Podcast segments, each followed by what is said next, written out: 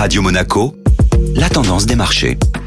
La tendance des marchés avec Société Générale Private Banking. Bonjour Alexandre Rolando. Bonjour Benjamin. Les marchés financiers peinent à trouver une tendance claire, les taux restent au cœur de l'attention. La semaine passée fut caractérisée par une nouvelle tension sur les taux d'intérêt qui atteignent des plus hauts depuis plus de 15 ans, dépassant les 4,5% pour le 10 ans US et flirtant avec les 3% pour le bond allemand. Une dynamique qui n'a pas fait le bonheur du marché action, qui cède près de 1%, logiquement pénalisé par les secteurs à duration longue, sensibles à l'évolution des taux. Du côté du pétrole, les inquiétudes liées à la la baisse de la production persiste. L'or noir continue ainsi sa hausse cette semaine en atteignant des niveaux autour de 95 dollars le baril. Une donnée largement scrutée par les opérateurs de marché qui y voient un lien direct avec le mouvement de désinflation déjà amorcé depuis quelques mois. En effet, les derniers chiffres, certes loin de la cible des 2%, montrent un tassement de l'inflation dans la zone euro. Les effets de comparaison, notamment sur les prix de l'énergie, deviendront donc de moins en moins favorables dans les mois à venir et posent la question sur la poursuite du mouvement de baisse de l'inflation.